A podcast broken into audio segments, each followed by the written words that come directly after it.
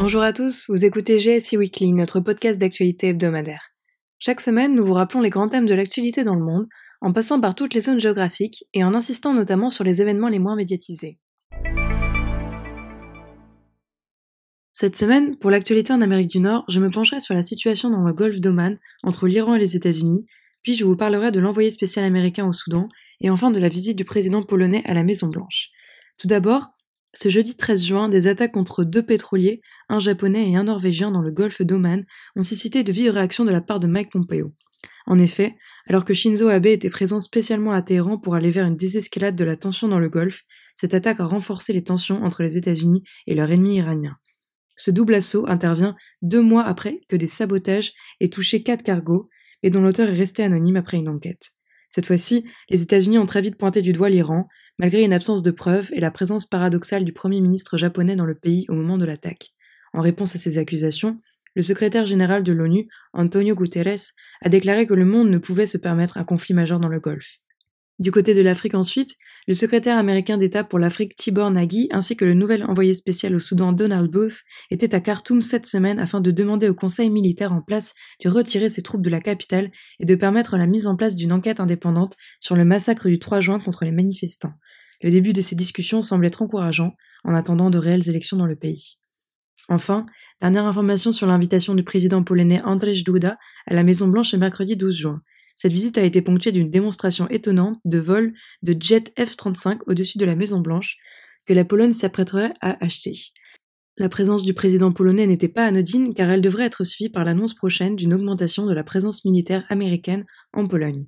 Pour la suite de l'information de la semaine, je me tourne vers Véronica qui vous racontera les dernières nouvelles en Amérique du Sud. Bonjour à tous. L'actualité en Amérique du Sud de cette semaine est marquée par de grandes avancées dans les droits des LGBT dans différents pays. En Équateur, tout d'abord, la Cour constitutionnelle a approuvé mercredi le mariage égalitaire suite à l'acceptation par cinq de ses neuf magistrats lors d'une audience à huis clos du mariage entre personnes de même sexe. L'arrêt étant contraignant, il s'impose aux autorités équatoriennes, quand bien même la constitution d'inspiration socialiste adoptée en 2008 considère le mariage comme étant uniquement l'union entre un homme et une femme. Au Brésil, c'est le tribunal fédéral suprême qui a décidé jeudi de criminaliser l'homophobie et la transphobie au même titre que le racisme. Tout comportement anti-LGBT commis par un Brésilien sera désormais susceptible d'être condamné d'une peine de 1 à 3 ans d'emprisonnement. Cette décision de la plus haute instance juridique brésilienne déplaît au Congrès national qui est supposé être le seul organe à pouvoir légiférer. Certains journaux brésiliens se réjouissent de cette décision en affirmant que la Cour suprême agit contre la lâcheté des politiques, désignant ainsi le manque d'avancée des parlementaires sur une question qui fait débat à la Chambre des députés depuis 2001 dans un des pays avec le plus grand nombre d'assassinats de personnes LGBT. Vive contestation de la part de Jair Bolsonaro, puisque cette décision, qu'il considère comme étant préjudiciable pour les homosexuels eux-mêmes, va à rebours de ses positions. Dans un autre registre, l'afflux très important de ressortissants vénézuéliens vers le Pérou, intensifié depuis l'éclatement de la crise politique, a poussé Lima à renforcer ses conditions d'accueil. Le Pérou impose à partir de ce samedi 15 juin aux Vénézuéliens de se rendre au préalable dans un consulat pour obtenir un visa humanitaire. Il est également désormais exigé d'avoir un passeport, document très cher et très difficile à obtenir au Venezuela. L'annonce de ces nouvelles mesures, dont la mise en œuvre a été quasi immédiate, a précipité de nombreux Vénézuéliens vers les postes frontières ces derniers jours dans l'espoir de pouvoir quitter leur pays avant l'entrée en vigueur de ce durcissement. En parallèle, il est prévu que la haut-commissaire des Nations Unies aux droits de l'homme et ancienne présidente du Chili, Michelle Bachelet, rencontrera au Venezuela des membres du gouvernement vénézuélien et de l'opposition entre les 19 et 21 juin prochains. Restez avec nous pour l'actualité en Europe présentée par Zoé. Cette semaine en Europe commence par la protestation de dizaines de milliers de Suisses qui sont descendus dans les rues du pays ce vendredi 14 juin pour protester contre les inégalités salariales hommes-femmes. Selon un classement du Forum économique mondial, la Suisse est en effet l'un des derniers pays occidentaux en la matière.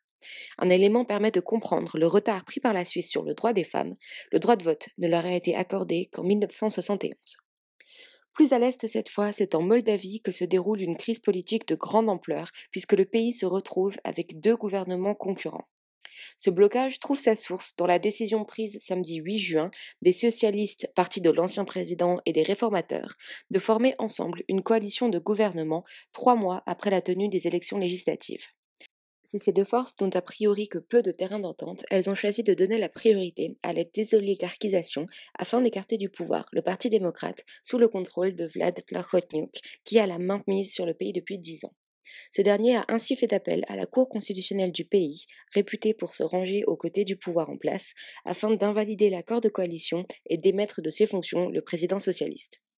Le nouveau président a donc été nommé et a aussitôt dissous le Parlement et annoncé des élections anticipées. Ainsi, malgré sa troisième place aux élections législatives, le Parti démocrate se retrouve en dépositaire de tous les pouvoirs. Enfin, cette semaine, en Grèce, marque le coup d'envoi de la campagne électorale après la dissolution du Parlement. La décision d'avancer les élections législatives avait fait suite à la défaite du parti d'Alexis Tsipras aux élections européennes. Le président a donc officiellement accepté la dissolution du Parlement grec à la demande du Premier ministre ce 10 juin. Rappelons qu'aux européennes, le parti au pouvoir avait obtenu 23,76% des voix, soit 9 points de moins que le parti du président, qui ressort également vainqueur des élections locales en gagnant les plus grandes villes du pays. Je laisse maintenant la parole à Amélia pour un tour de l'actualité en Afrique et au Moyen-Orient. Commençons l'actualité en Afrique par un point sur la situation en Algérie et au Soudan. En Algérie, les manifestations continuent et ne désemplissent pas. En effet, l'emprisonnement d'ex-dirigeants politiques proches de Bouteflika tels que Geridi et Sellel n'a pas calmé la contestation. Au Soudan, suite à la dispersion des manifestations la semaine dernière, le Conseil militaire affirme avoir arrêté 68 officiers, cette fois-ci accusés d'avoir participé à un coup d'État. Le Conseil demande désormais à l'Alliance pour la liberté la reprise des négociations, négociations qui s'avèrent de plus en plus difficiles et qui devraient obliger l'Union africaine à intervenir. Dans la région du Sahel, le Burkina Faso et le Mali continuent d'être frappés par les terroristes. Le Burkina Faso, inscrit dans la zone verte de l'index de Normandie, est pourtant bien touché par les attaques terroristes dans la région du Sahel. Au moins 19 morts lors d'une attaque dans la province du Soum. Au Mali, les forces françaises de l'opération Barkhane ont tiré sur un véhicule civil à environ 20 km de l'est de l'Ernab. Trois morts civils, un père et ses deux fils. Alors que l'opération est fortement critiquée, cet événement pourrait créer de nouvelles tensions. De plus, les violences communautaires continuent. 35 habitants du village d'Ogon ont été tués par des hommes armés. En République démocratique du Congo, alors qu'Ebola et la rougeole frappent le pays et inquiètent le pays déjà touché par une insécurité liée à une montée de terrorisme, du côté de Kinshasa, la, désignation du nouveau gouvernement se fait attendre en raison de pourparlers tendus entre le camp Kabila, majoritaire au Parlement, et Tshisekedi. À cela s'ajoutent les raisons de contestation de l'opposition suite à l'invalidation de plusieurs de ses parlementaires. Affaire à suivre. Je passe désormais à l'actualité au Moyen-Orient. Au Moyen-Orient, les tensions entre l'Iran et les États-Unis continuent de monter. En effet, Téhéran a rejeté l'idée de nouvelles négociations sur le nucléaire iranien évoquée par le président français Emmanuel Macron, estimant qu'un élargissement de l'accord existant, signé en 2015, signerait son échec. L'Iran continue d'exporter de son côté son pétrole par le biais de ventes non officielles ou non conventionnelles, en dépit des sanctions américaines, a assuré son ministre du pétrole, Zenganah. De plus, les États-Unis ont accusé sans détour l'Iran d'être responsable des attaques de ce jeudi contre deux pétroliers en mer d'Oman. Cet incident fait craindre un nouvel embrasement dans le Golfe. Suite à cette attaque, l'Arabie saoudite et les Émirats arabes unis ont appelé hier à la sécurisation des approvisionnements en énergie. Du côté de l'autorité palestinienne, le gouvernement palestinien a dénoncé une politique américaine menée par des extrémistes sans maturité politique et condamné les propos de l'ambassadeur des États-Unis en Israël, selon lesquels l'État hébreu a le droit d'annexer une partie de la Cisjordanie occupée. Cette annonce est faite alors que 18 Palestiniens avaient été arrêtés par les forces de sécurité israélienne dans différentes localités de la Cisjordanie occupée et que des bulldozers israéliens ont détruit des maisons et des installations palestiniennes dans la région de Ras al-Ahmar. En Syrie, enfin, alors que l'on pensait que l'armée allait intensifier ses frappes, l'armée russe a annoncé qu'un cessez-le-feu a été conclu entre les forces gouvernementales et les combattants rebelles dans la province d'Idleb. Information qui reste démentie par le ministre turc des Affaires étrangères. En parallèle au Liban, des dizaines de réfugiés syriens ont quitté le camp de Dar al-Ahmar. Je laisse désormais la parole à Véronica pour l'actualité en Asie centrale et orientale. Merci. En Asie orientale, cette semaine, les résultats du sondage réalisé conjointement par le journal coréen Hankuk Libo et le journal japonais Yomiuri Shimbun illustrent les défis de la paix et la coopération dans la région. En effet, le taux de défiance des citoyens japonais envers la Corée du Sud atteint son plus haut niveau historique avec 74%. A l'inverse, le taux de défiance des Sud-Coréens envers le Japon a connu une légère baisse mais se maintient à 75%. D'après le même sondage, 83% des citoyens interrogés des deux pays estiment que les relations nippo-coréennes sont mauvaises.